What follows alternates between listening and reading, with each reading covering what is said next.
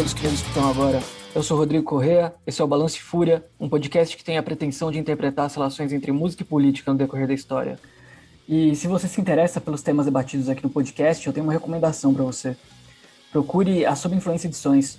Sob Influência é uma editora independente de São Paulo que transita entre a política radical, a arte, a história, a filosofia, a literatura e busca trazer textos importantes para que a gente possa sobreviver ao nosso tempo.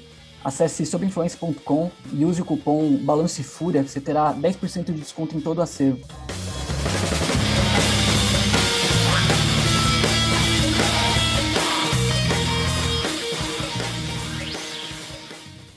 Bom, acho que sempre que a gente pensa da história do rap no Brasil, há um, um caminho que evidencia certas características que estão muito alocadas em São Paulo e outras características estão muito alocadas no Rio. Eu acho que do meio dos anos 90 para cima até foi é, empreendida uma certa rixa aí das diferenças entre os dois raps, que depois dos anos 2000 parece que isso se desfaz e rola uma integração maior, né? E no episódio de hoje a gente vai entender quais são essas diferenças e, e como que se dá no Rio o desenvolvimento do, do rap, do movimento hip hop, e por que que ele tem é, aspectos que colocam essa diferença em relação ao rap que por muito tempo foi o mais popular no Brasil, que era o rap de São Paulo.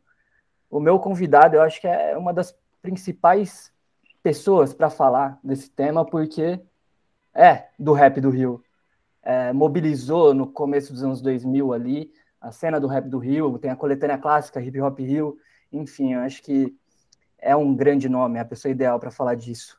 Marcelo D2, obrigado por ter aceitado o convite para participar desse episódio e sinta-se à vontade para falar de si como achar melhor. É, pô, obrigado você pelo, pelo convite, cara. Adoro o podcast. É, tenho ouvido vários e várias vezes. Eu sou Marcelo D2, faço essa coisa que a gente chama de rap, estou na cultura hip hop há mais de 30 anos, desde. Acho que faz 30 anos esse ano, desde 1991 eu posso falar que eu assinei uma, minha carteirinha de rap profissional, rapper profissional. É, comecei a fazer rap.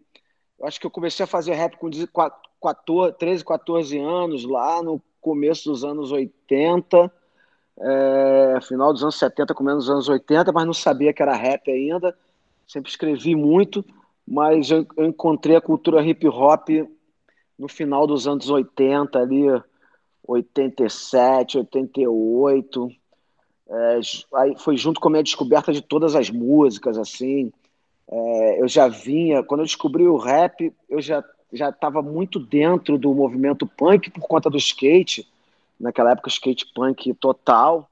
E foi o skate que me apresentou o rap, né? O skate me apresentou cinema, rap, arte plástica, é, é, rock and roll, punk rock.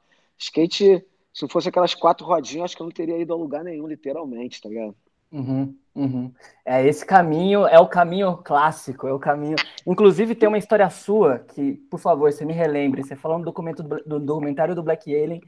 Se não me engano, o Skank te dá uma fitinha que de um lado, do lado é um é jazz e do outro é um punk. O que, que era mesmo que tinha de cada lado dessa fita? É, não, na verdade, ele me deu uma, uma fita de jazz. A gente conversou. Eu tava com a camisa do Dead Kennedys quando eu conheci ele. Para quem não sabe, o Skank é o fundador do Planet Ramp comigo. Ele só ficou dois anos na banda e veio, veio a falecer antes de a gente gravar. Ele morreu em 94, a gente gravou o disco no final do ano. É, então ele fez o conceito do Planet Ramp todo comigo. O Planet Ramp sou eu e ele, é a alma do Planet Ramp, a primeira imagem do Planet Ramp ali sou eu e ele. Claro que depois aí vem Gustavo, Benegão, Formigão, toda a galera, mas o, o embrião era, foi eu e ele. E a gente se conheceu, cara. Eu era camelô no centro, ali no Catete. E eu tava indo em casa almoçar com a camisa do Dead Kennedys, a banda punk, né, cara? Pá, todo mundo conhece. E ele veio falar comigo, a gente ficou falando uma hora, cara. Perdi meia hora de almoço, fiquei uma hora ali é, conversando com ele sobre punk rock. É, isso era começo dos anos 90 ali. A gente tava falando já. Ele já, ele já ligado em Stray Edge, em, em, em vegano, e não sei o que lá. E e aí a gente. Ele já estava ligado em todo o movimento, ele estava com o New Music Express embaixo do braço. Isso me, me... A gente falou muito sobre punk rock, chegou a falar um pouco de Sonic Youth, de um rock mais noise ali. E logo depois ele me deu, ele me prestou uma fita e falou: oh, toma essa fita, fica com você aí. Eu cheguei em casa na fita do Dread Flintstones, é uma banda dos Rasta tocando jazz, assim, jazz meio reggae, com a, com a influência de reggae. É, eu fiquei, eu falei, putz, esse cara é diferenciado, tá ligado? A gente ficou falando de punk rock uma hora, o cara me dá uma banda de jazz.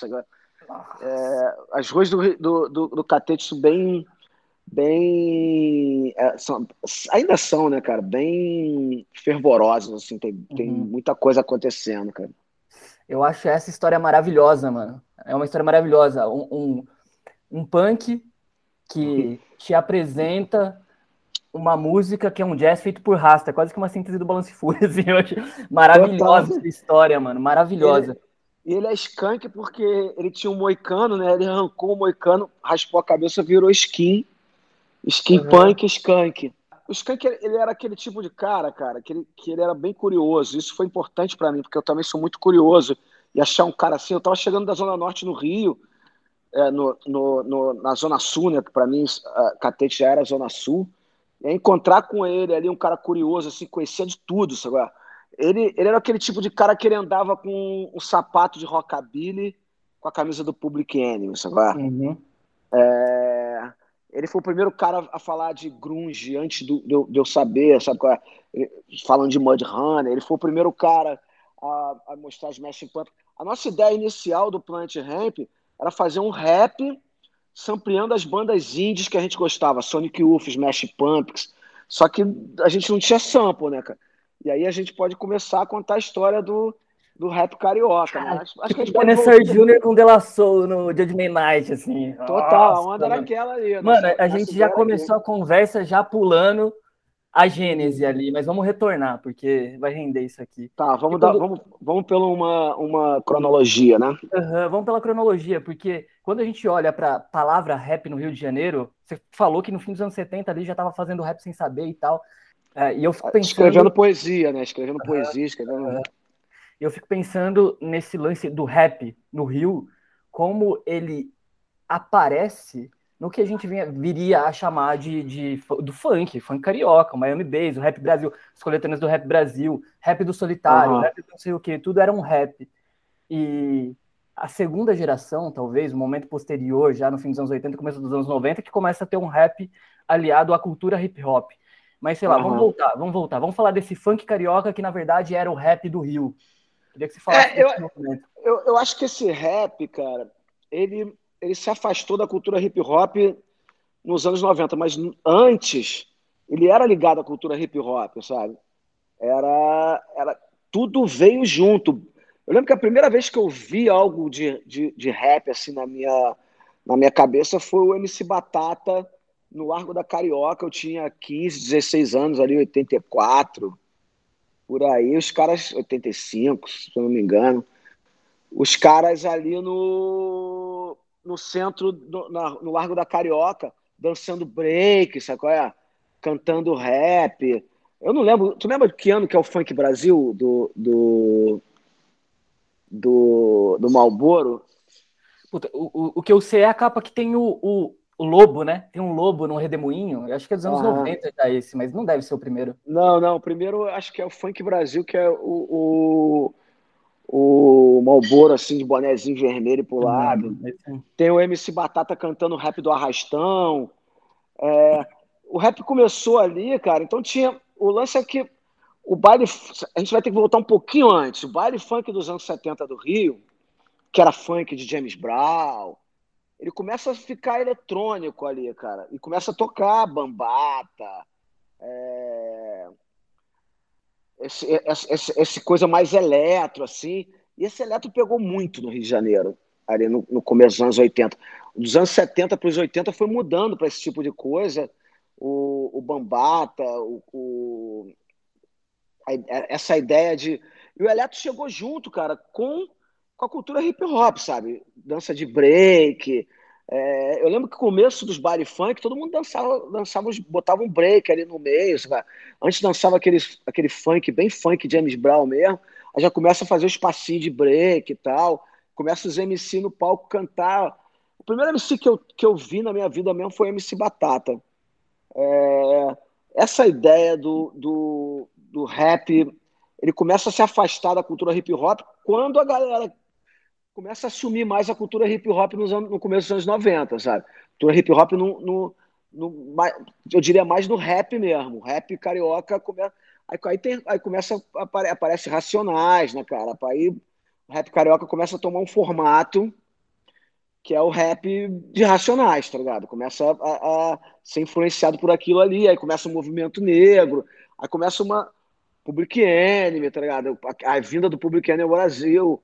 É, essa, aí o, o, o rap o, que virou funk carioca vai para um lado e a cultura hip hop vai para o outro, sabe? Ali, uhum. ali foi o divisor de água, sabe? Quando começa a ter Racionais e, e, e Public Enemy. Aí o, aí o rap carioca começa. Eu acho, cara, que esse, essa ideia do, desses MCs no começo, do, no final dos anos 80, do funk Brasil ali, que tem o rap do Arrastão, com, com... esse é o que eu mais me lembro desse disco. Ou era rap ou era melô, as músicas. Era melô de não sei o que lá, ou era rap do. O rap do Arrastão, do, do MC Batata, que tem um cara falando no começo tal. A gente gosta de música americana, mas a volta para casa é dura depois do baile e tal.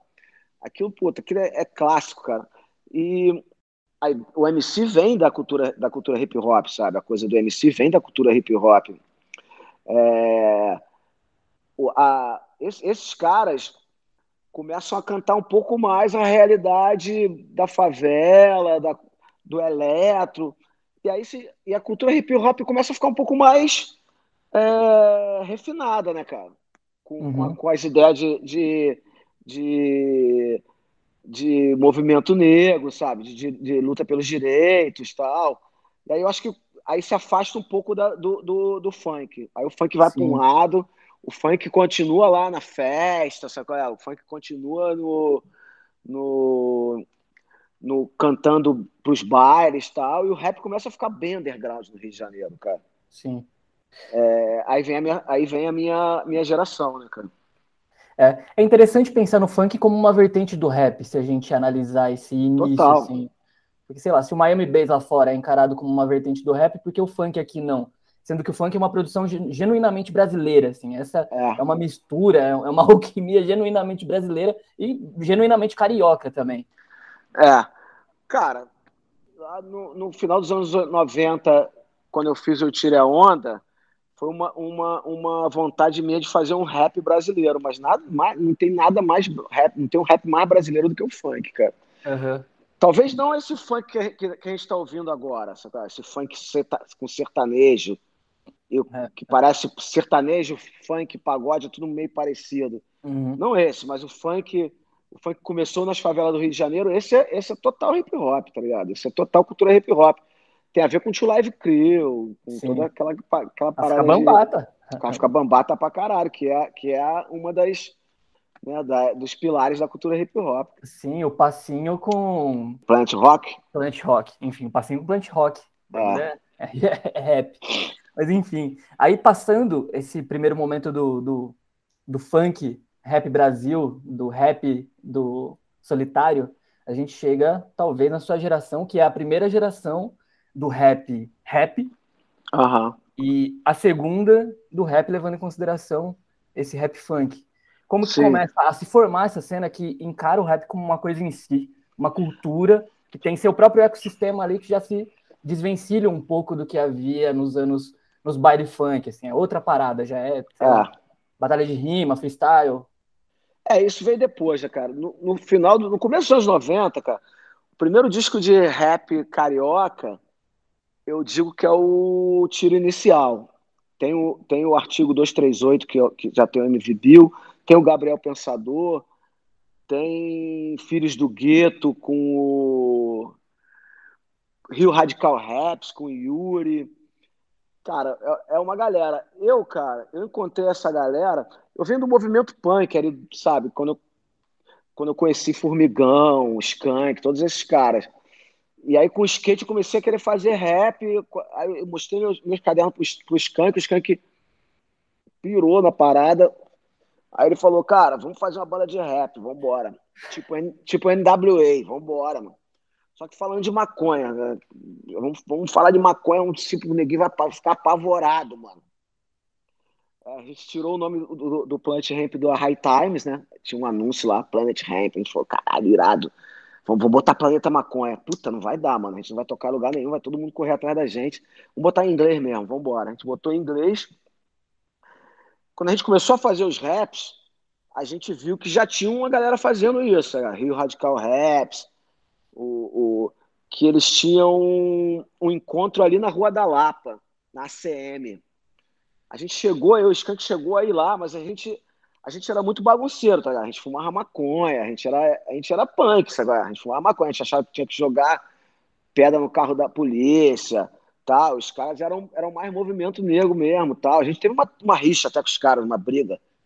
Eu e Yuri do Rio Radical Raps, a gente chegou a brigar feio, assim, tal. Eu, e o Gabriel, a gente brigou por, por uma década, eu acho. Normal do rap, né? Bifes. Antes de saber o que era bife, a gente já, já, tinha nossos bifes. É, e aí saiu o tiro inicial, que para mim é o primeiro disco de, de rap nacional, sabe? De rap carioca. Ah, atitude consciente, estamos de luto. Parece que a lei tá morta e o respeito morreu junto. Respeito pelos direitos das pessoas que nasceram com defeito. De chegar aqui com uma mão na frente e outra atrás. Uma vida miserável pela frente, nada mais. Por essas pequenas pessoas, muito se diz e nada se faz. O sistema que protege o povo é muito ineficaz. Ineficaz até demais. Se ficarmos quietos, nada se resolve. Consciência urbana, pega o microfone e me devolve. Nós somos o Consciência Urbana e viemos falar de uma triste realidade que é até difícil de acreditar. Sobre a chacina de crianças em nossa nação, os pobres filhos do Brasil também, nossos irmãos irmão. Que são exterminados injustamente por soldados fardados, safados, armados até os dentes que aí tem essa coletânea. É um, é um, um disco é, que, é uma, que é um apanhado do que estava rolando ali, cara. Aquele, esse, essa segunda geração, cara, do rap carioca, ela foi, é muito influenciada pelos Racionais, cara, muito. Quase todo mundo, os temas, a maneira de cantar, tu vê que todo mundo meio que que que tá procurando. É normal, tá ligado? Quando você tá começando, tá ligado? Você vê uma parada foda que nem o Racionais, fala, puta, vou, quero, quero cantar isso. A minha referência era Racionais pra caralho também, mas, cara, eu gostava de, de, de rock, sabe? Então eu queria fazer uma parada um pouco mais solta. Eu já tinha referência pra caramba de Beast Boys, Public Enemy, De La Soul, A Tribe, tudo isso, tá ligado? Então isso tudo foi muita influência ali em 94, quando eu vi a Tribe a primeira vez, eu acho, 93, 94. Eu, tipo, falei, caralho, mano, tem um jeito diferente aqui, sabe? E é uhum. é que, sim, as coisas hoje em dia são mais fáceis, né, cara? O disco sai, o disco sai no sábado à noite tu ouve sábado à noite, tá ligado? Naquela época, falou, o disco do, do, Tem uma parada aqui que é a Tribe, vamos ouvir. Caralho, mano. Era, assim, na primeira, primeira disco que eu ouvi de, dessa, dessa galera mesmo foi o o De La Soul, né? O Three Feet High, Rising High, lá do. Não sei se o nome é sempre é, mas. É, o primeiro disco do De La Soul que eu falei, cara, olha o que esses caras estão fazendo com o sample, mano. Nada, sabe? Uhum. Que eu já, já, já tinha ouvido o Niggas for Life do, do NWA, que já tinha um caminho de sample assim, tá ligado? Sampleando rock. É, o, pobre, o próprio Public Enemy e tal.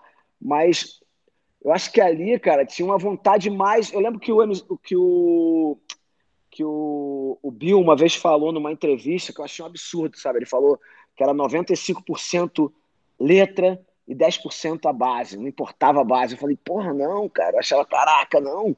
Pra mim a base é 50-50. Dá pra falar com a base pra caralho também, tá? Tanto que o meu primeiro disco solo, 98, eu tenho música instrumental, sabe, no meu disco uhum. solo, de rap. É...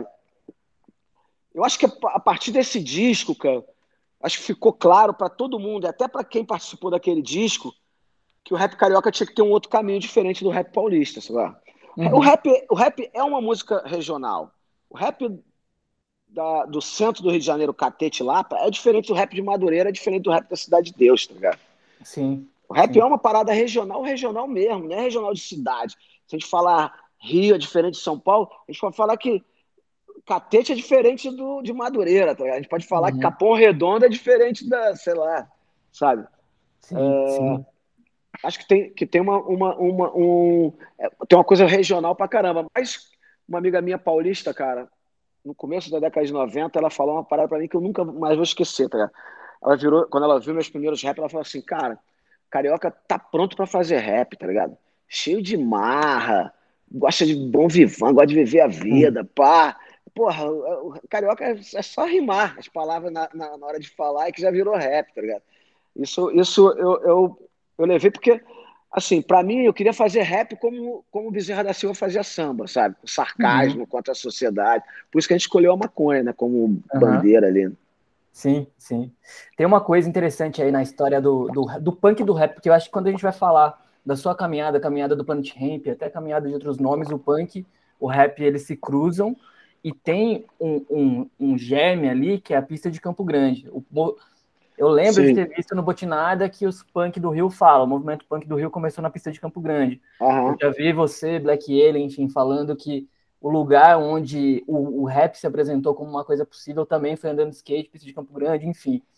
E, inclusive, você, Black Alien, enfim, tem uma banca que já vem com um rap que, que é caracteristicamente carioca, assim. Eu posso estar falando uhum. alguma besteira, mas o MV Bill eu, eu identifico como algo mais próximo do que acontecia em São Paulo assim, uhum. liricamente falando. Mas mesmo o MV Bill, eu já vi ele falando que ele ouviu coisa andando de skate, tipo Suicidal Tendencies e Ataque Sonoro. Uhum. Então mesmo o Bill, que tem um lance mais a, a lá São Paulo, teve esse cruzamento com punk e com skate. Então, como que influenciou, mano? Qual, qual a influência fundamental do skate do punk para a formação do rap carioca? Não sei se dá para generalizar, generalizar, talvez não, mas os nomes maiores tiveram esse atravessamento, né, mano? Cara, essa era uma época, cara, que se você for ver, não tinha muita festa de rap, não tinha muita festa de, de punk, não tinha muita festa. Então as festas que tinham, elas tocavam punk rock, rap. Tava, o cara tava lá tocando Sonic Youth, Smashing Pumpkins, daqui a pouco tocava Public Enemy, NWA, é, Mr. Dabolina, tá ligado? Delta Funk. É, aí daqui a pouco tocava Dancing, daqui a pouco tocava um reggae, as festas eram era de música alternativa, né? Então essa galera andava muito junto. Acho que tem uma influência aí. Acho que se a gente pensar que o tiro inicial foi o primeiro, dali todo mundo tomou um caminho e foi buscar o seu caminho, tá ligado? Diferente do rap de São Paulo, querendo se até o próprio Bill foi buscar o seu caminho, é, falando eu tenho que fazer a minha, vou fazer a minha parada. É, essa galera, cara, eu, Benegão, Skank, Speed, e, e o Black Alien, cara, a gente se conheceu ali no Circo Voador, nos anos, no começo dos anos 90, cara. É, e a gente se identificou por conta disso, tá ligado? Porque todo mundo andava de skate. Primeiro a gente já marcou uns rolés de skate e vamos andar lá em Niterói, que por lá tem um lugarzinho assim, assim, assado e tal. Tinha pouquíssimas pistas no Rio de Janeiro, sabe? É, o, o, o sonzinho nas, na, nas sessões de skate tava tocando lá Tribe, Public Enemy, é, Beast Boys pra caralho, tá ligado? Beast Boys pra caralho. Run DMC pra cacete, sabe? UB Allen. UB Allen era uma clássica. É, tinha um programa de TV é, no Rio que chamava Realce, aos sábados, assim, na TV Record, que o Cezinha Chaves fez um, um vídeo dos caras. Um dos primeiros vídeos de, de, skate que eu vi na rua, assim, os caras andando, fazendo street em Nova York, assim, aquele skate ainda largão, sabe? é, bem no começo do street, assim, tocando UBL, dando invert na parede, assim, all ride invert, assim, na parede e tal. Eu lembro que aquilo, puta, cara, me deixou chocado. É, é, o encontro do o, o skate foi um, uma liga nesse, nessa coisa toda. Eu acho que tem, tem muito do skate na cultura hip hop, contribuiu muito também pro foda-se, tá ligado? Pra ligar o foda-se, sabe? Que o skate tem essa coisa mais punk eu acho que levou isso para dentro da cultura hip hop também. No Rio de Janeiro, cara, eu acho que, assim, era uma oportunidade, cara. O rap foi uma oportunidade para a gente se expressar dentro da música diferente de, do punk rock, do. A gente tinha uma, uma, uma lírica, uma poesia ali que, que era mais, para mim, pelo menos, era mais convidativa, sabe? Poder uhum. escrever com aquilo. Era uma parada super fresh também, tá ligado? Tinha acabado de chegar no mundo. Pelo menos aquela coisa que chega 10, 15 anos depois no Brasil, naquela época. Chegou em 90, pra mim chegou no final dos anos 80, quando eu vi, mas não era aquele rap, era a cultura hip hop não toda, era dança, dançando break e tal, aparecendo comercial tal, não sei o que lá. Quando veio o rap de Racionais, de tipo, caralho, mano, essa parada é uma foda. Aí, tu ouve, aí a gente ouve De La Soul, é, a Tribe, e fala, putz, cara, dá pra fazer uma parada foda. É, a ideia de fazer um rap. Chico Sainz falava muito isso, sabe? Fazer uma música regional, mas que fosse universal. A ideia de fazer um rap carioca, sabe? É, desde a primeira vez, sabe? Pra mim, me soou como o caminho, sabe? O caminho, porque quando eu comecei no Planet Ramp, a gente queria, samplear Sonic Youth, Smash Pumpkins e tal.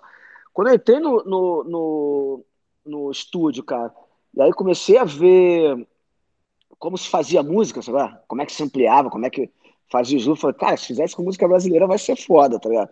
Aí mais à frente eu ouvi Oda Fish do Jay Dilla com Farside aí. Samba o bagulho, mano. É. Aí é eu falei, samba, cara, eu tenho que fazer essa parada porque os gringos estão fazendo, senão os gringos vão fazer, eu não vou fazer. A minha parada, sabe? Que ano que foi isso aí? O da ficha de que ano, esse, esse, o disco lá do... Eu acho que é 94, né? O Pode primeiro crer. do. Mano, é, foi exatamente o que eu pensei quando eu ouvi o da Fish, isso aqui é, é samba.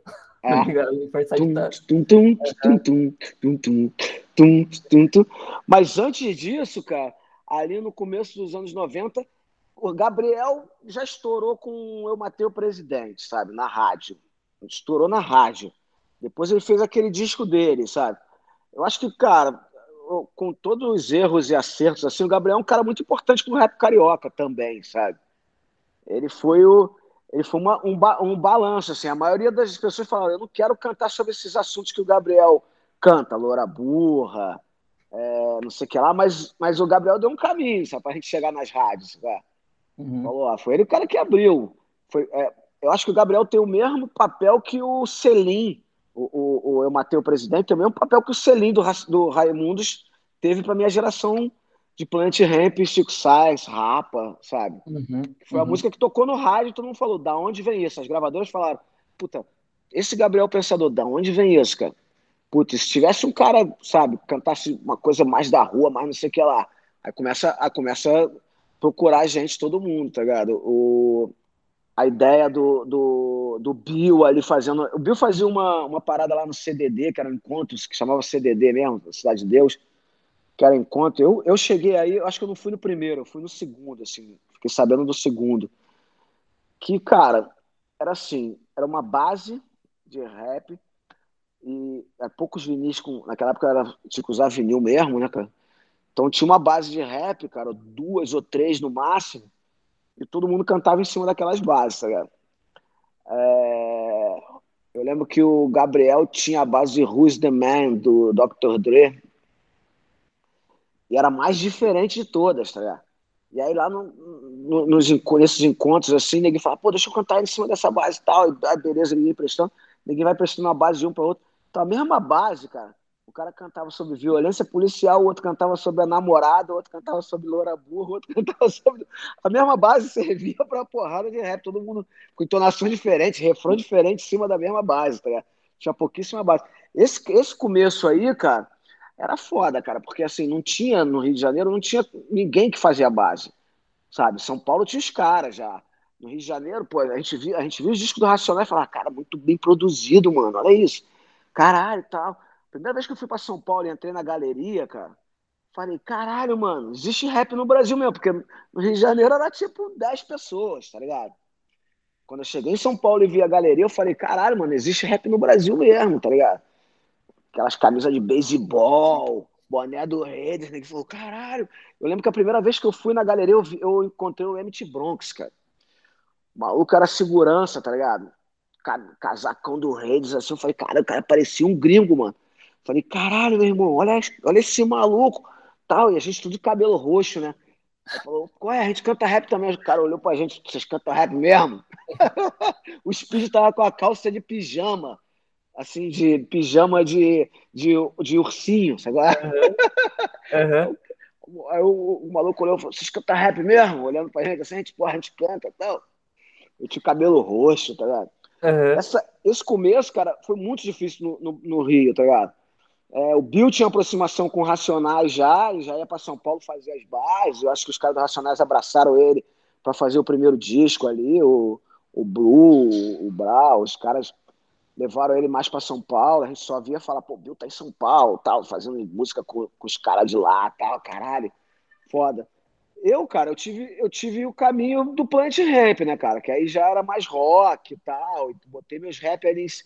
A ideia era fazer Sonic Youth, Smashing Pumpkins, ou até mesmo Second Come e, e sei lá, o rock underground paulista, Jakira S, essas, essas bandas assim. É, a gente gostava muito do The Fala, né, cara? Então o caminho foi por ali. E para o meu rap se desenvolver, eu já tinha o Plant Ramp, então cara, a gente assinou com uma gravadora grande, fomos para Sony Music. E aí eu tinha um suporte que eu não teria que quase ninguém teve naquela época, tá ligado? Porque uhum. para fazer, para ter uma ideia, cara, a primeira demo do Plant, a gente tentou fazer Plant Ramp base. A gente encontrou um cara que tinha uma, uma bateria eletrônica, Dida. Ele tinha uma bateria eletrônica, falou, porra, vai entrar a banda com a gente. Ele foi o primeiro integrante da, da banda de, é, comigo e com o Skank, assim. Cara, ele tinha uma Dr. Richmond, Boss, prateada desse, desse tamanho, tinha um palmo, assim, de tamanho, assim, a bateria. E chegou a fazer um show com essa bateria. E, cara, era um time só, tá ligado? Era.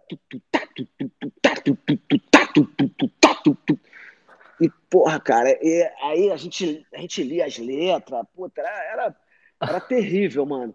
Mas, mas, cara, se não fosse isso, a gente não conseguia, sabe? Eu fazia também, cara, as bases com play hack do 3 em 1, tá ligado?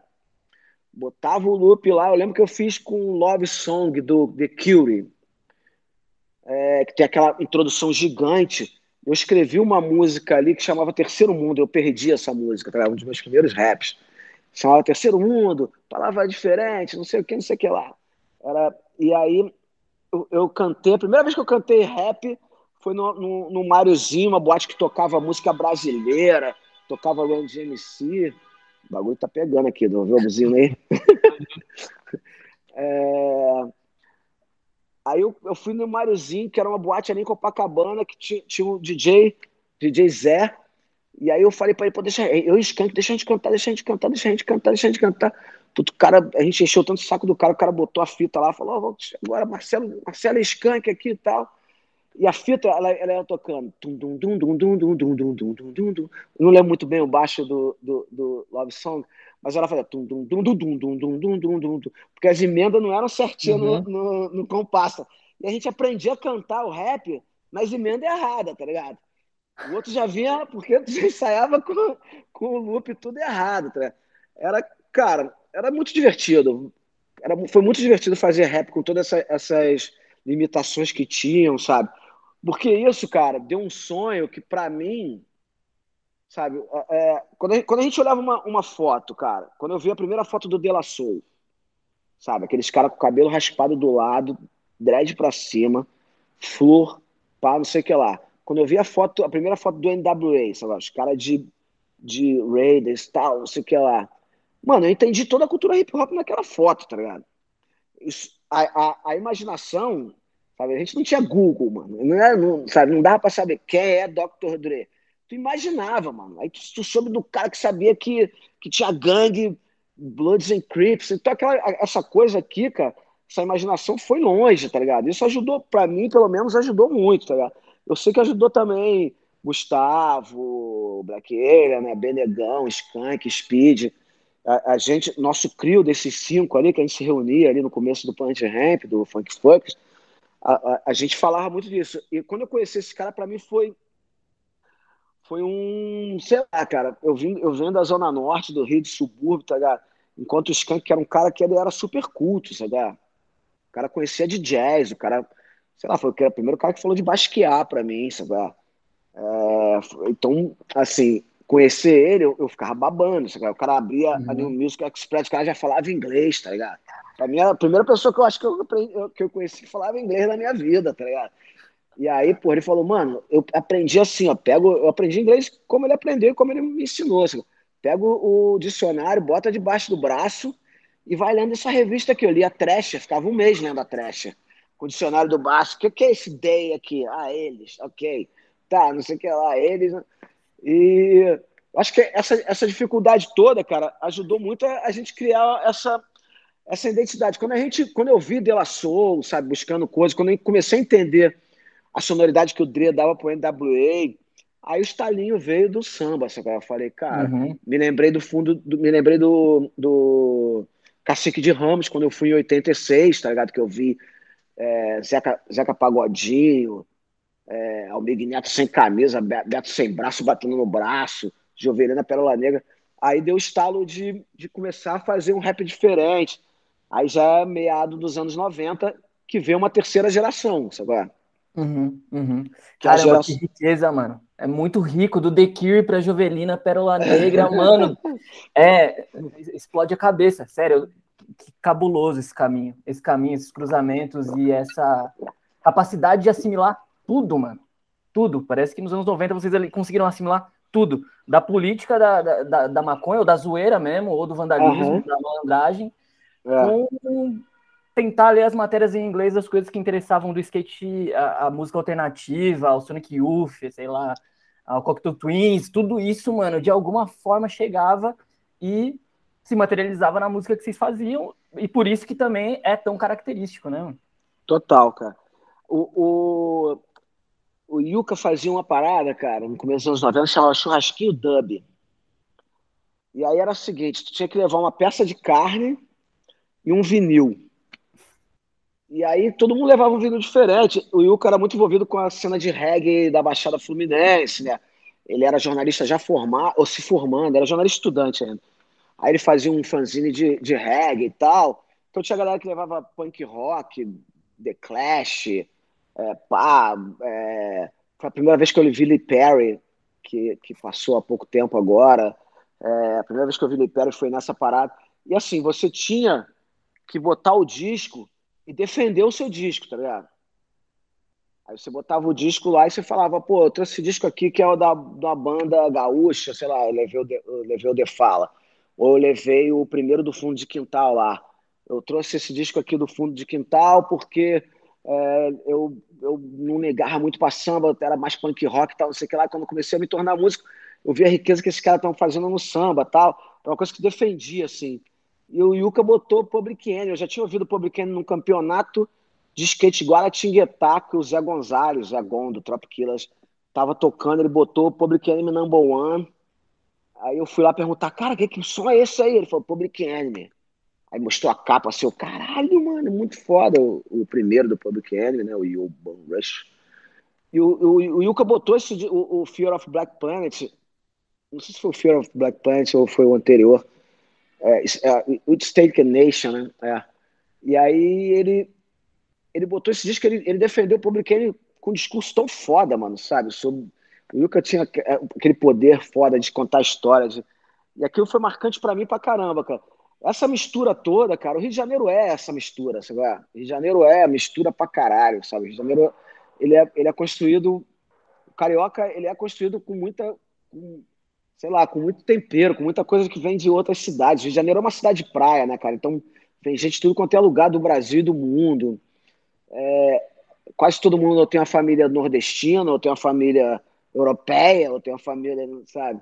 É, o, o, que, o que, o, da onde, africana, da onde vem essa, essa cultura do Rio, é muito rico, cara. E, e acho que isso tinha que refletir no. Mas quanto mais a gente foi tomando consciência de que o rap era uma, uma música regional, tá ligado?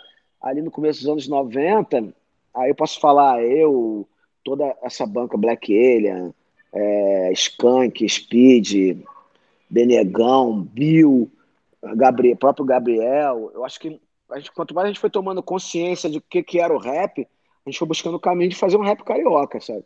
Uhum. Aí, cara, aí quando vê essa terceira geração ali, 97, 98, sabe?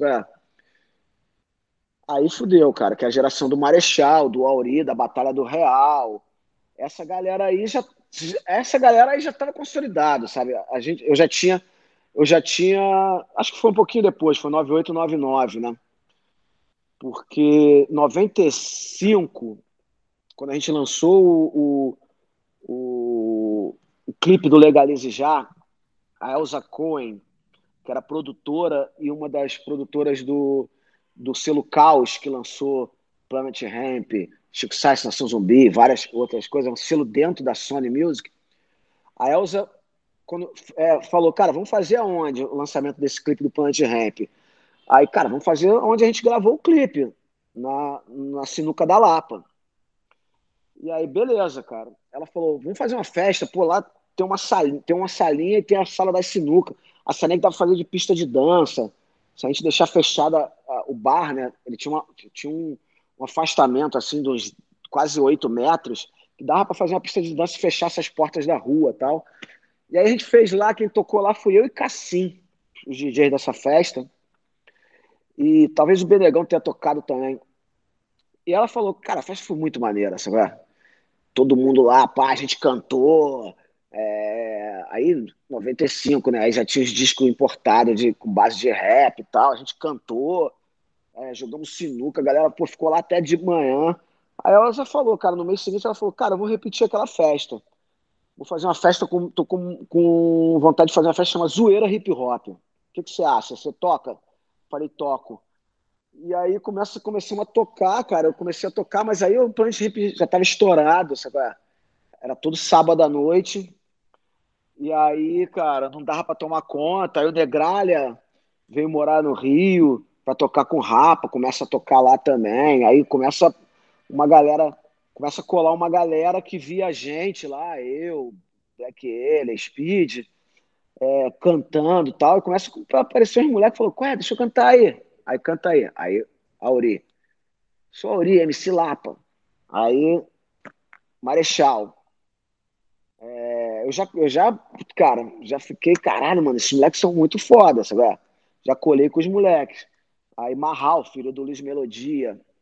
É, um pouquinho depois, mas já, já colou no começo, mas era bem novinho, Shaolin. Aí, cara, essa galera começa a fazer um outro movimento, cara. Já, aí já é uma terceira geração de. Talvez uma terceira geração do rap carioca, cara. É, que esse, essa galera deu a cara do rap carioca mesmo, sabe? Falou, ah, tá.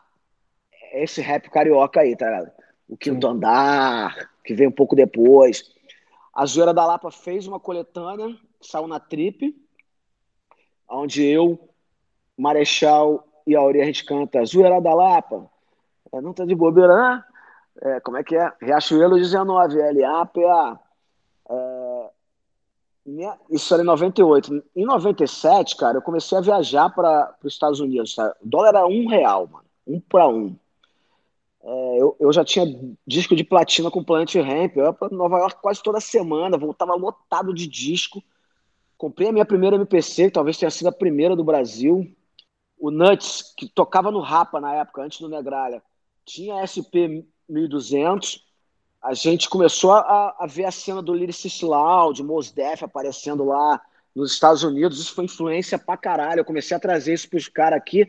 Marechal Ori, os caras minha casa, que chamava Casa do Caralho, né? Minha casa era uma zona do caralho mesmo, cara. Era tipo, porta, não tinha nem chave na porta, era uma casa de rua. Qualquer pessoa abria a porta, entrava, e ninguém ficava lá, mano, rimando e, e, e, e soltando base o dia todo. Aí os caras começaram a fazer freestyle, tá? A gente começou a fazer freestyle o dia inteiro. É, Marechal ali já se destacavam. É, puta, gente pra caramba que tinha lá boa. Dom Negroni, é uma galera foda. E aí, cara, os moleques começam a ver muito disso que a gente trazia. Eu voltava de Nova York, mano. Ficar, minha casa ficava duas semanas, neguinho dormindo no chão da sala, tá, pra descobrir todos os discos que tinha da, sei lá, da, da Hawks, a gravadora, todo aquele movimento que tava rolando ali de Company Flow, o, o, o LP, né? É, toda essa, toda essa, essa, essa coisa começou. Isso era final de 97. E eu falei, cara, vou fazer um disco o, eu queria fazer um. Eu ouço, já tinha ouvido o Oda Fish do Farside, falei, cara, o caminho é esse. O Jay Dilla já tinha feito o Running, também é outro som do, do Farside, que é, que é um rap com samba. É, samplei uma bossa ali que é Toquinho, eu acho. Stangettes. É Stangettes. É. E Stangettes com. Com. É, e aí, cara, ele. Eu começo a querer fazer, cara. Eu falo, vou montar um estúdio aqui. Montei um estúdio para fazer o Eu Tirei Onda? A gente foi preso no caminho e tal, e aí puta, deu uma atrasada no, no processo. tentei fazer um terceiro disco do Plant ali, mas não deu certo. A gente falou, ah, vamos continuar com nossos planos. O Nuts me mostra uma, uma base, cara, sampleando o Tindondon do, do Sérgio Mendes, que era a base que saiu no Tira Onda, que é a samba de primeira. Quando o Nuts me mostrou aquela base, cara, eu falei, porra, Nuts, quero que tu produza o disco. Aí ele e o Zé fizeram o Dizzy Cuts, eles falaram, cara, a gente vai pro Rio e vamos produzir esse disco. Eu, é, eu acho que esse disco é, é a influência total para essa terceira geração do hip hop carioca, tá Uhum. Aquela galera que queria fazer rap underground falou, puta, dá pra fazer, mano. 1967. O mundo começou, pelo menos pra mim, e a minha história reduzida é mais ou menos assim. Nascido em São Cristóvão, morador de Madureira, desde pequeno acostumado a subir ladeira. Me lembro muito bem dos meus tempos de moleque, que sempre passava as férias no final do 77. Padre Miguel, sempre 10 na bateria. Saudoso mestre André, sempre soube o que queria. Futebol na rua F ou no campo de baixo, você sabe. Meu tio gentil era o esculacho, andava pelas ruas vestindo meu bate-bola. Se tu passasse minha frente, era melhor tu sair fora. Carnaval de rua. O Marcelo tá fazendo aí, eu abri meu estúdio pra todo mundo. Eu fiz a coletânea Hip Hop Rio. É, já tinha, aí já tinha computador, a galera já tinha computador em casa, aí já era uma parada que já, que já rolava, né, cara? É, já, já tinha possibilidade de fazer base, assim. Ainda eram muito cruas, mas já, já eram bem melhores do que a gente fazia no começo da, da década. Sabe? A década de 90 foi a década do hip hop carioca, se, do, do, se transformar, assim, do começo dos anos 90, do tiro inicial até a zoeira. Eu tenho uma, eu tenho uma ideia de um, de um documentário sobre isso, que é do tiro à zoeira, que é do tiro inicial, o primeiro é. disco, a zoeira hip hop. Aí depois do Tiro a Onda, vem a, a coletânea da Trip e a, a, a, a coletânea Hip Hop Rio, eu fazia a festa Hip Hop Rio, a zoeira da Lapa era bombada, mano. Era bombada demais. A gente do Brasil inteiro pra ver, sabe qual é? A gente cantar lá. Eu já era bem famoso, então a galera fala, pô, quero ver Marcelo D2. A festa. Falavam que a festa era do Marcelo D2, não era minha, era, era da, da Elza. Tá? É, começou com o Plant Rap, mas era da Elza a festa. Depois eu fiz a Hip Hop Rio, inspirada na Lyricist Lounge lá de. de de Nova York, da Hawks, né, cara, que, é, que era uma, uma festa compacta com alguns shows, três músicas, alguns freestyles, é, troca de DJ, é, filme, tudo que eu vi, né, cara, lá em, em, Nova York, tá ligado? Aí eu falei, cara, vou fazer essa festa, eu tenho que fazer essa festa. Era essa, esse ano de 98, 99 foi, foi talvez, eu acho que a Golden Era do rap carioca, tá ligado? Uhum. que é o auge ali do, do Marechal, eu com meu disco solo, é, Bill já, já também já é, solidificada com a carreira dele já, já feita, né? Lançou o primeiro disco também, tinha bastante coisa, tinha bastante coisa acontecendo assim pelo, pelo, pelo Rio de Janeiro, né, cara? E o Rio começa a ter aí começa essa rixa, né, cara? Que não é do rap, tá ligado? É rixa de carioca e paulista clássico, uhum. tá ligado? O rap só veio, como o rap é battle, battle, battle, né, cara? Batalha, batalha, batalha. Começou essa coisa de, de que, desse enfrentamento que eu acho que foi legal, cara. Não morreu ninguém, então acabou sendo legal, tá ligado? Graças a Deus Sim. não morreu ninguém, então acabou sendo legal, assim. Começa a ter. Mas, cara, mas era uma rixa mais leve, assim, não era aquela coisa Nova York e Los Angeles. O Racionais chegou aí lá na minha casa, tá ligado? A, a gente trocava, eu abri shows do Racionais. O Racionais chamou uma coisa com o Bill é, forte pra caramba. O... Mas a cena no Rio, cara, nessa época, ela tava mostrando um caminho diferente da de São Paulo, sabe? É? Caminho do, do, under, do, rap underground e tal. É, tava, tinha uma coisa que o Eu Tira Onda deu ali, sabe? Que ela falou, ó, dá para fazer um rap carioca pra caramba. A gente tinha o samba, então todo mundo, mesmo que não, que não usou o samba como o, o quinto andar, usou da ironia carioca, sabe? Usou do, do, do, do gene do carioca para fazer rap, que, é, que foi genial também isso. Uhum. É, pô, vem, aí veio o Quinto Andar, que eu acho que, eu acho que é um, um, um passo importante do rap carioca pra caramba, sabe? Porque Sim. não só do rap carioca, mas do rap do Brasil, assim. Acho que o Quinto Andar tem um, tem um poder sobre o rap brasileiro, assim, gigante, cara, porque mexeu com a porrada de moleque que o Marcel D2 e o Racionais já não mexia mais, tá ligado? A gente já tava no patamar de briga com Daniela Mercury. Uhum. Briga que eu digo é de mercado, né? Não briga, pessoal, mas a gente estava lá ganhando prêmio na MTV, a gente estava lá já como artistas consagrados, né, cara? O Quinto Andar vem lá do underground, assim, pelas sombras mesmo, e aí mexe com uma galera de começo da, da internet, aí começa a mexer com uma galera mais underground. Eu acho que eles têm um peso importante para esse rap. Sim. Tem uma coisa em relação a essa rixa, mas no começo você mencionou de uma treta com o Gabriel do Radical Raps, é isso, né? Não, com o Gabriel Pensador e ah, com o Gabriel Yuri, do, a Yuri, é, o Yuri, Yuri do, do, Rio Radical Raps. É, é irado. É. Essa, esse nome é muito foda, cara. RRR. É. Rio Radical Raps. Muito foda. Tem uma coisa sobre essa tensão, porque a, a minha geração, eu fui ter acesso ao rap e entender de, dessa, dessa tensão aí na primeira metade dos anos 2010, assim, 2005, 2006. Inclusive, o meu acesso ao rap carioca foi muito mais pelo Quinto Andar. Isso que você falou, Racionais e, e enfim, você, enquanto Marcelo D2, já estavam num patamar acima, e Quinto Andar foi algo que dialogou um pouco mais, assim como em São Paulo, ela da corrente, uhum. contra fluxo, Sim, total. essa coisa toda.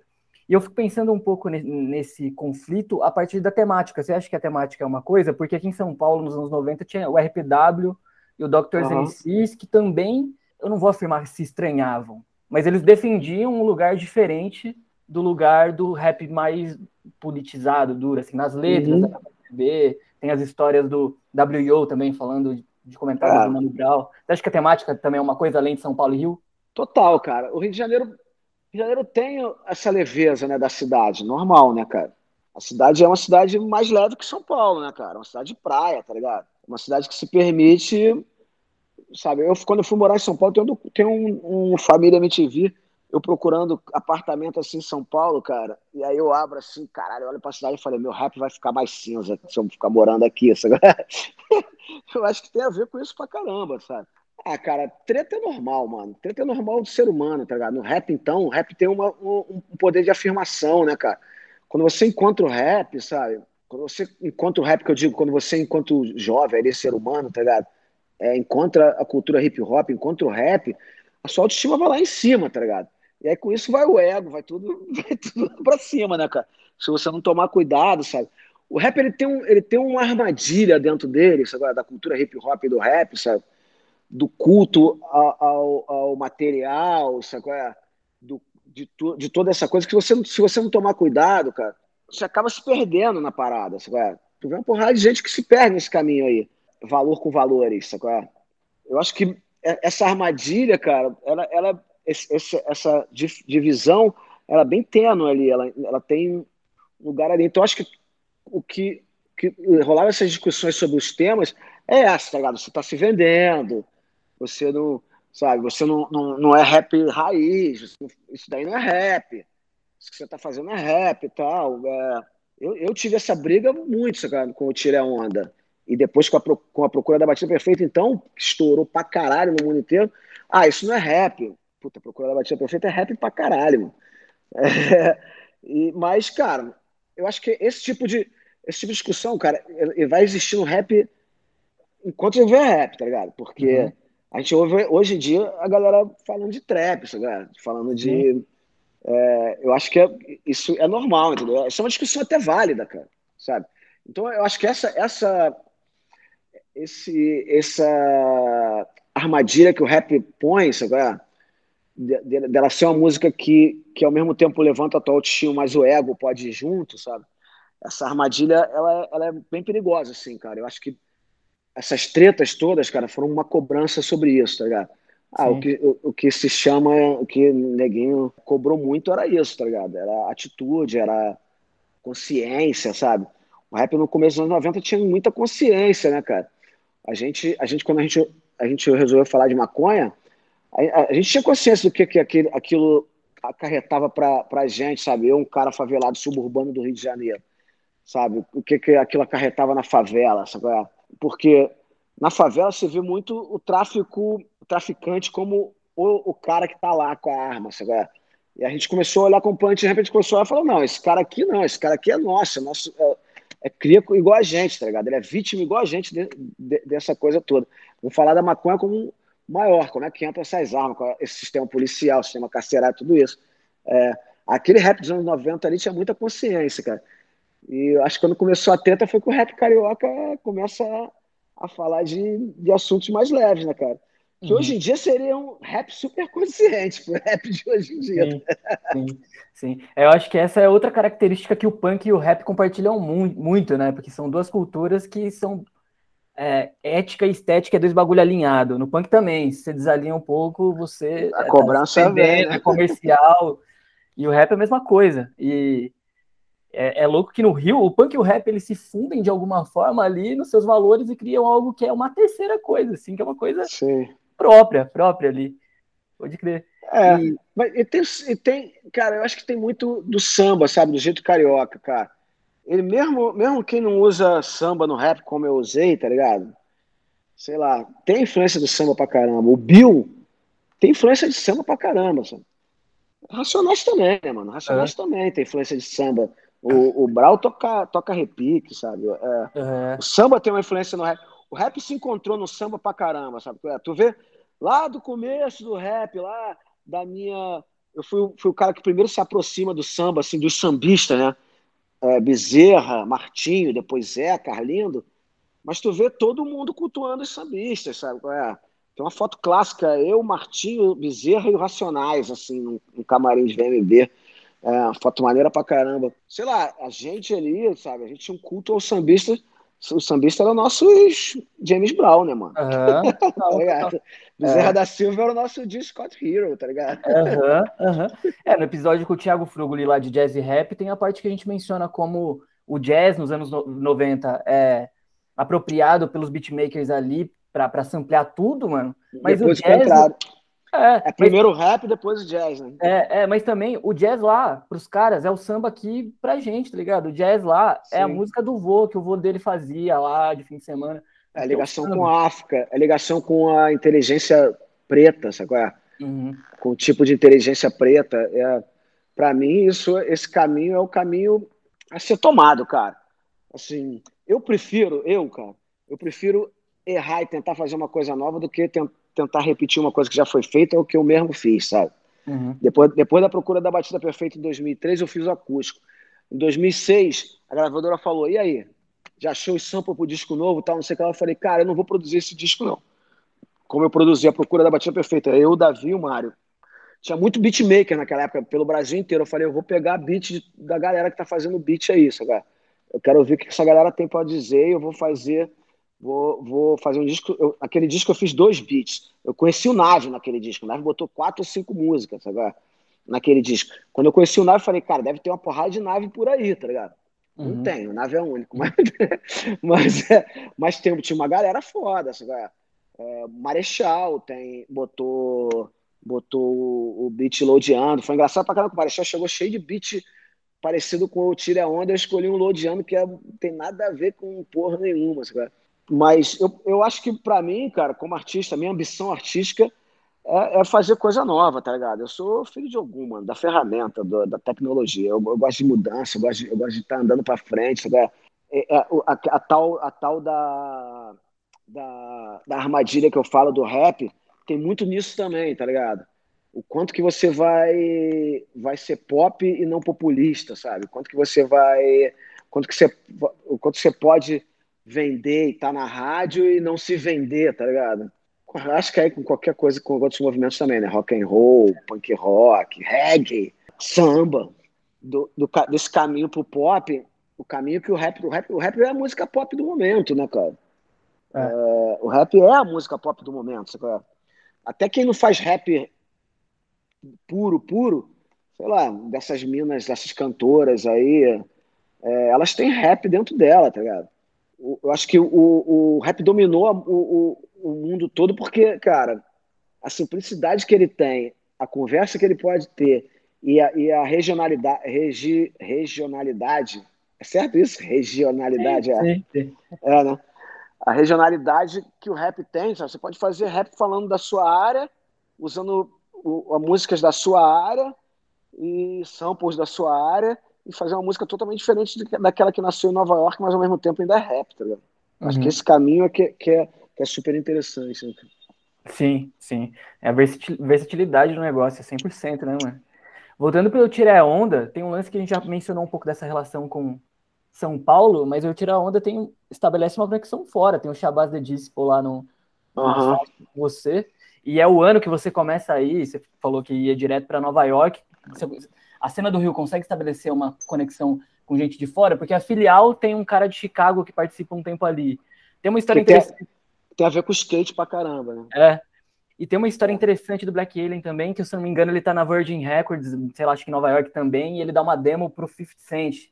Tá? Aham. Ele comp... Ou ele compra a demo do 50 Enfim, ele tromba o 50 Cent na frente do bagulho, e parece que ele ia até dar uma tirada dele. Mano, você é brasileiro e tem Nova York? Você é playboy, hein?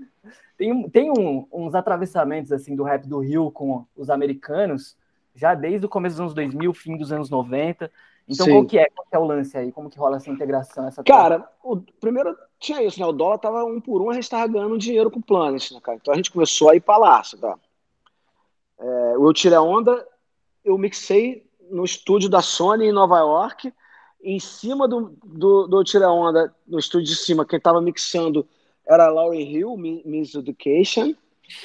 O, no mesmo estúdio foi feito um, foi gravado um ao vivo da Mary J. Blind. A gente, a gente ia escovar o dente assim do estúdio assim, encontrava com o Puff Daddy, tá ligado? Era o, o é um cara que era amigo do Guru. O cara falou, pô, o cara é do, do Grave Diggers, o, o Tan bombado, sabe? Come- Começou essa cena, o, o Charrin, esses caras começam a querer a, a falar, pô, Rio de Janeiro. Rio de Janeiro, cara, é uma cidade turística, né, cara? Ninguém quer vir pro Rio de Janeiro, né, cara? Fala, puta, eu quero conhecer o Rio de Janeiro, aquelas praias, tal, não sei o que lá. Shabazz veio em 98, ele veio pra cá, mano. Ficou aqui uns seis meses. Três meses na minha casa, três meses na casa do Zé, em São Paulo. É, fez show pelo Brasil inteiro comigo e tal. A gente fez a turnê do Tira Onda todas juntos, cara. This be that shit for the ghetto. Shabazz, the disciple, Marcelo. Rio de Janeiro, Nova York, Andaraí, Brooklyn, é como uma selva de pedras, Shabazz. The concrete jungle. Some niggas is poor, some niggas stacking bundles. Yo, son, where I'm from is off the hinges. Even niggas is smoking, sniffing, and shooting that shit up with syringes. Hustlers profiting off amphetamine. Go to the streets, yo niggas gotta eat. No better dream for a cheddar fee. Take a look through the eyes of a disciple. Come into my world of burning punani's and mommies who's living trifle. Trappers on the roof with a rifle. Inhale a death aroma. Your baby's born in a coma. Yo, shit is a cycle. Out here living conditions aren't decent. And if you're getting riches and snitches pointing at pictures in the precinct. Prejudice, popo, niggas at round tables infiltrating empires with riots. Money got niggas. Tem essa conexão, cara. Eu acho que por conta da facilidade de viajar, sabe? A facilidade dos caras virem pra cá. Esse, era um rap diferente do rap. Era um rap underground. Então, sabe, a galera não tinha, não tinha é, medo de viajar pro Brasil. E, e a zoeira é um ponte muito importante, assim, sabe? Ninguém, qualquer rap que chegava no Rio de Janeiro falava: Ó, tem que ir na zoeira sábado à noite, mano. Os caras iam lá, tá ligado? É, era, era um encontro, era um lugar, era um ponto forte de encontro, assim. A gente, a gente ali, cara, eu acho que a gente começou a descobrir as máquinas.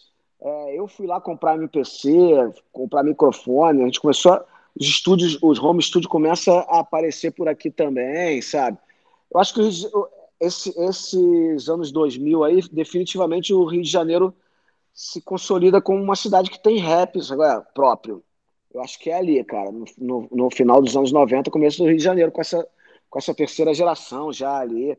Aí em 2003, quando faz o, o, a Procura da Batida Perfeita, pronto, tá ligado? Aí a gente tem o nosso rap. Mas eu acho que, sei lá, mano, o rap carioca ali no começo dos anos 2000 era, era o. Foi a Golden Era mesmo, sabe? Foi a Golden Era. Eu, eu acho que tudo isso influenciou muito para eu fazer o, a Procura da Batida Perfeita, sabe? Uhum toda aquela estrutura que tinha ali, todo aquele rap que tava bombando no Rio de Janeiro, sabe? Nos anos 2000 tem um negócio que vai 2000 a 2008, 2009, 2010, um, um hiato esquisito assim entre as pessoas que produzem, não sei se música no geral ou rap, mas onde parece que não tem um, um caminho do meio, assim, do mainstream pro rap, assim, é, uhum. é o quinto andar mesmo, de leve, marechal mocado na rua, ou é estourado com clipe O que muda a partir de 2010, eu acho, quando a gente vê essa geração de agora, assim, né? É, que é, por, é a internet. Mano. É a internet, a internet é com internet. Um é, de, é, definitivamente a internet. Esse gap que você está falando aí, cara, é porque ou você tinha uma, um, um, selo bancando o seu videoclipe e o seu disco, que antigamente era difícil fazer um disco, cara. Tu gastava, sei lá, no mínimo uns 50, 70, 80 mil, tá ligado? 70, 80 mil. Isso aqui pro estúdio, cara. Contratar um cara que sabia fazer base.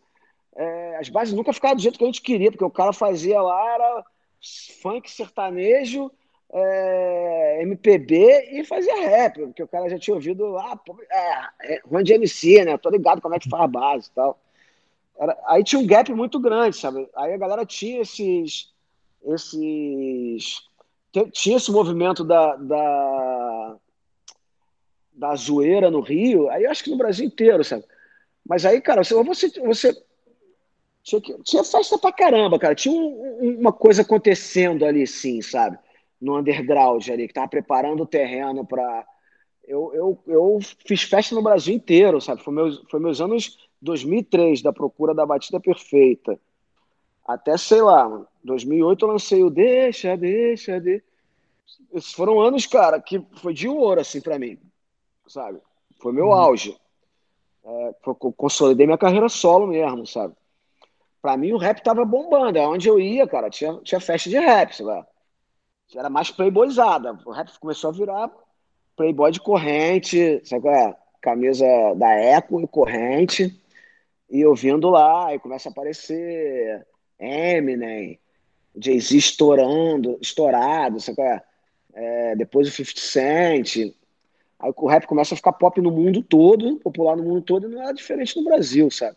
Em 2003, cara, 2004, quando a Procura da Batida Perfeita estourou ali, sobrevivendo no inferno também, era, cara, era o primeiro grande boom de rap no Brasil. Todo mundo ouvia rap, tá ligado? Por isso que a gente, a gente voou, tá ligado? Por isso que a gente voou, porque era todo uhum. mundo ouvindo rap no Brasil. Eu lembro que eu fiz um aniversário em 2004, 2005, sei lá, que eu vim tocar no festival em São Paulo, tava na Argentina tocando, cara, tava na turnê na Argentina, e os caras pediram para eu tocar com Eminem em São Paulo. E aí eu vim pro Brasil, peguei um voo da Argentina, vim no Brasil no sábado, era meu aniversário, 5 de novembro. Toquei em São Paulo chovendo pra caralho, mano, um festival com Eminem, era, acho que era 2004, cara.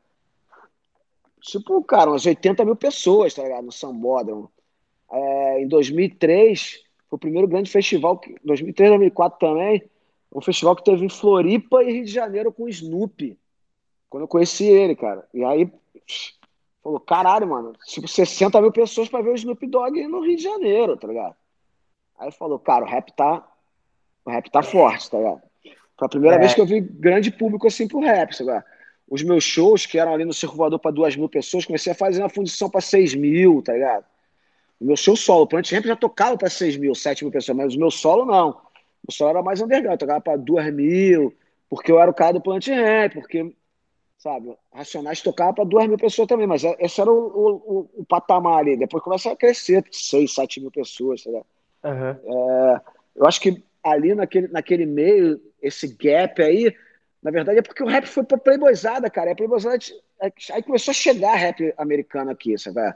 Então o rap brasileiro ficou pobre, assim, da produção, com 50 Cent, com Jay-Z, não, não dá para tocar a música. A música, a, a, produção era. Não era que, que é, é, não, não tinha nível para tocar do lado dos caras. É que o povo, o público brasileiro não entendia, tá ligado? O público era playboyzado, então não se identificava mesmo com o Quinto Andar, não se identificava mesmo com ela da corrente, sabe? Uhum. Era, tocava lá, Tais G1, Marcelo D2, o Racionais no final lá, que era mais arrastado, né, cara?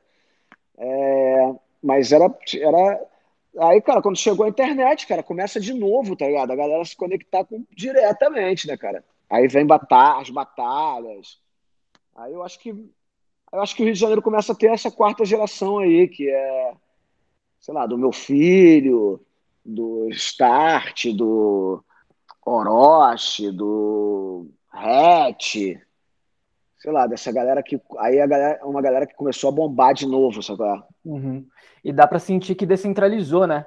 A, a, linguagem do rap descentralizou fundamentalmente, assim. O, o, uhum. Tanto que São Paulo é óbvio que tem grandes nomes, etc, etc, mas nesses últimos, esse recorte dos anos 2010, ele ficou apagado de certa forma, assim, porque os nomes do Rio, principalmente, eu acho que eles despontaram mais, assim, com uma evidência maior. O BK, É. Aí, enfim, parece que a Ah, pra, molecada. pra mim, pra mim, BK, Jonga. é, tinha- teve o Emicida, né, cara? O Emicida e Criolo foram os caras que cresceram, assim. É, é, é, um- é o rap que. Talvez o, o, o, rap que seguiu os passos do meu e de Racionais, assim, tá ligado? Que deu aquele sal, de sabotagem, né, cara? A gente, tá- a gente não, tá- não tem falado muito de sabotagem, mas para essa geração, sabotagem, para essa geração de São Paulo, sabotagem é, é, é importante pra caramba, né, cara? Mas o que, o que acontece com essa galera do Rio, cara, né, nesse, essa galera já mais nova do Rio, essa quarta geração, cara, é que talvez, cara, não carregue o peso de ter um Racionais na cidade, sabe? Racionais é, é, é o fio condutor do rap de São Paulo, né, cara? Uhum. Então, se, se deslocar de Racionais é difícil, cara. É. Sabe? Talvez seja, muito, seja muito difícil. Agora, a, a, a galera. A, Racionais é muito forte. Racionais é, é, é, tem uma identidade ali que deu a identidade do rap de São Paulo. Eu, eu não sou de São Paulo, tá ligado? Mas se- acho que se, eu- se eu fazer rap muito longe de Racionais em São Paulo, os caras vão falar: Isso não é rap de São Paulo, cara. Parece rap do não sei da onde, tá ligado? Parece rap do Rio, parece rap do. É, então tinha esse peso do Racionais, né, cara? Que é um peso importante pra caramba, né, cara? O, o- até o próprio Sabotagem, tá ligado? Que, que é diferente de Racionais pra caralho, mas é, é colado, né, mano? Tá ali, tá ligado? É. Eu acho que deu tempo também para trocar de geração, né? Porque a Sim. geração que acompanhava rap em 2005 e estava presenciando um lance tipo o Quinto Andar, tava muito mais fácil de não entender o que o Quinto Andar estava fazendo, porque estava acostumado com uma parada de 95, do que agora essa geração que já entende qual que é. A do Bloco 7, a do BK, do Saim, tá já, tá, já tá mais engrenado. Por causa da internet também, você assimila em tempo Sim. real tudo que tá acontecendo. Aí, cara, aí a gente vai talvez fechar um círculo. Porque é a geração que se aproxima do funk de novo, sabe? Uhum, uhum. Olha, louco isso, né? É a geração que começa a olhar mais pra favela de novo e falar, cara, é, se encontrar ali com o funk, sabe? Porque os caras começam a ter mesmo interesse, sabe? De linguagem, de estética, de roupa, de tudo, sabe? O funk do cabelinho e o rap do Saim? Uhum, uhum. E já que a gente caminhou para o funk, para esse ciclo que está se fechando, tem esse fenômeno novíssimo no Rio, que é, eu acho que é mais forte no Rio, é mais organizado no Rio, que é o do grime e do drill, né? Aham. O grime e o drill é o trap, ele se associa muito ao funk, vem se associando muito ao funk, mas Sim. o grime e o drill, eu sinto que ainda mais, de um jeito ainda mais sofisticado, assim. Um jeito ainda mais cabuloso. Cara, tem uma parada que o funk tem, cara, que pouca, poucos é, movimentos ou, ou música tem, tá ligado? Que, é, que o samba tem também, sabe? Que é a simplicidade, cara. A, a- o que é tão simples e tão, e tão vazio, sabe? Que o samba de cartola tem. Sei lá, que o, que o, tanto que o que o Kanye tem procurado para essa música nova dele, sabe? é? Do Donda e do, dos últimos discos, é, sei lá, um- uma coisa simples e minimalista ali, que acho que aí vai para esse lugar aí, sabe? Do drill, do grime, do que é uma batida bem bem vazia, bem o subúrbio do Rio de Janeiro tem, um, tem uma obscuridade ali, né, cara? É Uma Rio de Janeiro é uma cidade partida, a Zona Sul e a Zona Norte são duas cidades completamente diferentes, sabe? E tem uma galera ali do subúrbio do Rio que caminha por esse lado, sabe? É, Que gosta muito dessa cena de Londres, né, cara? Da, de- desse, dessa barulhe- barulheira. Acho que o jeito que a gente tem, sabe? É, é, acesso às coisas hoje em dia, cara, é, a gente acaba criando pequenos movimentos também, sabe? É, diferente de como foi, sei lá, com Bounce nos anos 90, que o mundo todo queria fazer Bounce. Não sei o que. Agora, cara, tu vê que tem um cara aqui que gosta de Travis Scott, mas tem outros que gostam de Skepta, tá ligado? Aí o cara fala, não, meu, meu rap é mais Skepta, meu mais Travis Scott, tá ligado? E, e esse caminho, né, cara? É, o, o- eu, eu não sei, cara, pouca, pouca gente tem apontado novos caminhos pro rap, assim. Eu acho que o, o trap não é um caminho duradouro no rap, sabe? Nada é, né, cara? Nem um boom bap foi, sabe? Mas o boom bap ficou, né, cara? Não sei se o, se o trap fica como boom bap ou se ele desaparece como bounce, sabe? Uhum. mas agora, esse caminho minimalista, cara, do qual o Kaine tem, tem apontado, que é um caminho que, que, que, se, que se encosta ali no funk, acho que é um caminho que, que tem a ver com o futuro, sabe? Tem a ver, sei lá, quando, tu, quando, eu, ouço, quando, eu, quando eu vejo os Jetsons do, do futuro aqui no Rio de Janeiro, você, eles, eles ouvindo um, um, um som mais minimalista, e, com esse tambor, né, cara? Isso, é, isso é brabo demais, mano. Sim, sim. D2, já faz um pouco mais de uma hora que a gente está trocando ideia. Eu não sei se acabou ficando alguma coisa no caminho aí da história do rap do Rio. Com certeza ficou, né? Mas É. você acha que, que vale a pena a gente retomar? Porque eu tenho uma última questão que eu queria trazer, que não é tão alocada no lugar do rap, mas é, é, um, Ah. é um tema que vem me visitando e talvez seja uma pessoa boa para elaborar essa questão junto comigo. Mas sobre o rap, você acha que tem mais alguma coisa que a gente pode amarrar? Cara, ten- tentando lembrar aqui. Não, cara. A gente não falou do circo voador, mas, cara, tudo bem também, chegar. Aham. É, acho que é isso, mano. Falamos pra caralho, né? Uma Sim. hora só no arredor, né? Rendeu, rendeu. E, e a última questão que eu queria trazer, que não necessariamente diz respeito ao rap, mas também diz, mas diz respeito à sua geração, a você, a um grupo de Ah. artistas, uma proposta, uma ideia, que é um pouco a coisa da malandragem dos anos 90, da maconha, pensar na malandragem como conceito, aquele, aquele Aham. sujeito excluído que quer gozar da vida, tá ligado? Aham, sim. dessa forma. O sujeito excluído que vive em condições precárias, mas ele não quer se submeter à exploração desgraçada, ele quer gozar. Aham. Porque malandro pode significar um milhão de coisas, mas pensando nesse malandro. É, cara, o Bezerra falava, né? Eles têm um nome, os ricos têm um nome diferente pra malandragem, que é Bom Vivan. Aham, aham. É. Bom Vivan soa mais, soa mais bonito, né? Tu fala malandro, cara fala, "Ih, já vai me dar volta, já não sei o que. O Bom Vivan também te dá volta, amigo. Sim, é. Se tu der mole, daqui a pouco tu tá trazendo champanhe na bandeja pra ele. Eu acho, cara, que tem, tem um caminho do qual o, o Bezerra mostrou, pelo menos pra mim, sabe? Que é, que, é, que é típico do carioca também, sabe? Que é do sarcasmo, sabe? De falar de política com sarcasmo, de, de, de ver a vida com. de ver o copo meio cheio, sabe? Uhum. de, de lutar pelas coisas com, com menos dureza, com um pouco mais de, de, de sorriso no rosto e tal.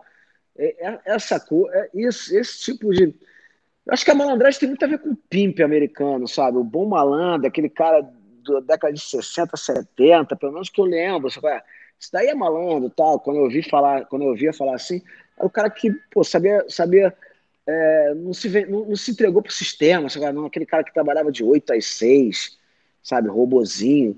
E não sei, o, cara, o cara que dava o jeito dele para arrumar grana tal. Uhum. Esse tipo de coisa, para mim, era, sabe? Acho que talvez a, a- a- o caminho é que é esse, sabe? O malandro, ele, ele, ele não, não se entregou, não entregou o corpo e a alma dele pro sistema, tá ligado? Ele falou, É. não, eu vou fazer meu caminho, tá ligado? Eu quero viver bem de maneira diferente, sabe? Isso, cara, pra mim, para mim é importante pra caramba, sabe? Eu, eu quero, eu quero poder ter a praia. Porque eu moro numa cidade que nem o Rio de Janeiro, eu vou ser excluído de uma praia que nem essa, tá ligado? Por que, que a praia também não é minha? O mundo é nosso, né, cara? Sim. É, mas o que eu queria trazer é pensando com, com esse passar do tempo. Nos anos 90, parecia que o malandro ele estava alocado num lugar de subversivo. Aliás, Total. à esquerda. Mas hoje em dia, eu sinto que a direita está tentando cooptar essa ideia de malandro. Você vê, tipo, o moleque que quer desviar, que quer sonegar imposto, que Sim. quer. O, o, o defensor da maconha hoje É, é, um, mas- mas é um mas neoliberal as pessoas- assim. Ah, mas aí as pessoas estão usando a palavra errada, né? Isso daí é picareta, né, malandro? Tá? É, não, sim, sim, mas, mas enquanto referência, esses caras eu acho que eles É. têm sido a figura projetada para um monte de gente do que que é, é, enfim, malandria, sei lá, dar um jeito. É, cara, mas assim, é diferente você se dar bem em cima dos outros e você se dar bem na vida, tá ligado? Sim, sim, sim, É, Eu acho que o, o, o, o erro tá aí, tá ligado? sim. É, Essa galera é picareta, essa galera na época chamava picareta, tá ligado? É, é- Malandro que é malandro não deixa essas coisas assim, tá ligado? Rastro assim, não, não, não, não prejudica o outro, tá ligado? aham. Aí isso é outra parada, isso é outra parada. Não, é, é outra parada, definitivamente. Mas eu fico pensando. Malandragem você, é você saber viver bem, é você né? Sabe qual é? É, E tudo quanto é lugar. Bezerra falava isso pra caramba. sabe? Isso, isso eu acho foda. Qualquer, qualquer lugar que eu vou, qualquer quebrada, qualquer favela, e, e, sabe, qualquer casa de rico, qualquer lugar que eu vou, Sabe qual é? Eu, eu sou. Eu sei, eu sei importar, mano. Isso, isso aí pra mim é que é malandragem. Exatamente. É, é a parada. Essa coisa. Isso que, isso que tá acontecendo agora, cara, acho que vai para um outro lado da nossa cultura, que é aquele tipo, aquele, aquele terrível e lamentável ditado que é a farinha pouca meu pirão primeiro, tá ligado? Que o brasileiro carrega, que eu acho terrível isso, cara. Farinha pouca meu, pirão, meu pirão primeiro é foda, mano. É tipo, pô, se tiver pouca coisa, eu, eu, eu quero, é meu, que se for do resto, né? Isso é um problema foda na sociedade, né? É, e, e, que fase, que momento desgraçado esse que a gente atravessa, mano. Eu só, só é. celebro o fato da gente conseguir atravessar uma conversa inteira sem se lamentar tanto, porque o bagulho tá puxado, tá puxado. Cara, eu vou te falar, cara, eu nesse, nesse, nesse. Porra, eu nasci em 67, cara, no meio da ditadura militar, tá ligado? cresci minha, minha juventude na ditadura. O que a gente tem que olhar agora, cara, é a gente, o Brasil é o, o que a gente tinha ali nos anos 90 até 2013 ali, 2016 ali, ou o Brasil é o que a gente vive agora, tá ligado? Se for o que a gente vive agora é desesperador, porque o que a gente vive agora tem mais a ver com quase que a história do Brasil inteiro. Cara. Escravidão, mano. Tem a ver com Escravidão, ditadura militar, colonialismo total. É, monocultura, sabe? O que a gente teve ali, né, nesse espaço de tempo ali do pós, pós é, regime militar, ali, de Fernando Henrique, Lula e Dilma, é, a gente teve uma mudança, sabe, drástica de política, assim, pro povo tal talvez esse não seja o Brasil, tá ligado? Talvez isso aí tenha sido só um sonho, tá ligado? É, é. Enfim, se a gente for adentrar esse tópico, vai longe também. Aí, é outro programa. Aí já é outro, é outro programa. programa. Mas enfim, mano. Só agradeço, mano. Só agradeço o tempo que você separou para trocar essa ideia com a gente. Maneiraço, cara. Panorama, foi animal. Adorei ter falado do rap do Rio de Janeiro, cara. Para mim, pô, eu, eu, isso foi, isso foi a minha vida, né, mano? 30 anos nessa porra, fazendo 30 anos esse ano, 30 anos de rap, 30 anos vivendo disso. Isso alimentou meus filhos, alimenta meus filhos. Isso foi minha minha minha válvula de escape de de sanidade, tá ligado? Isso isso tem sido minha reza, minha oração é essa, fazer rap.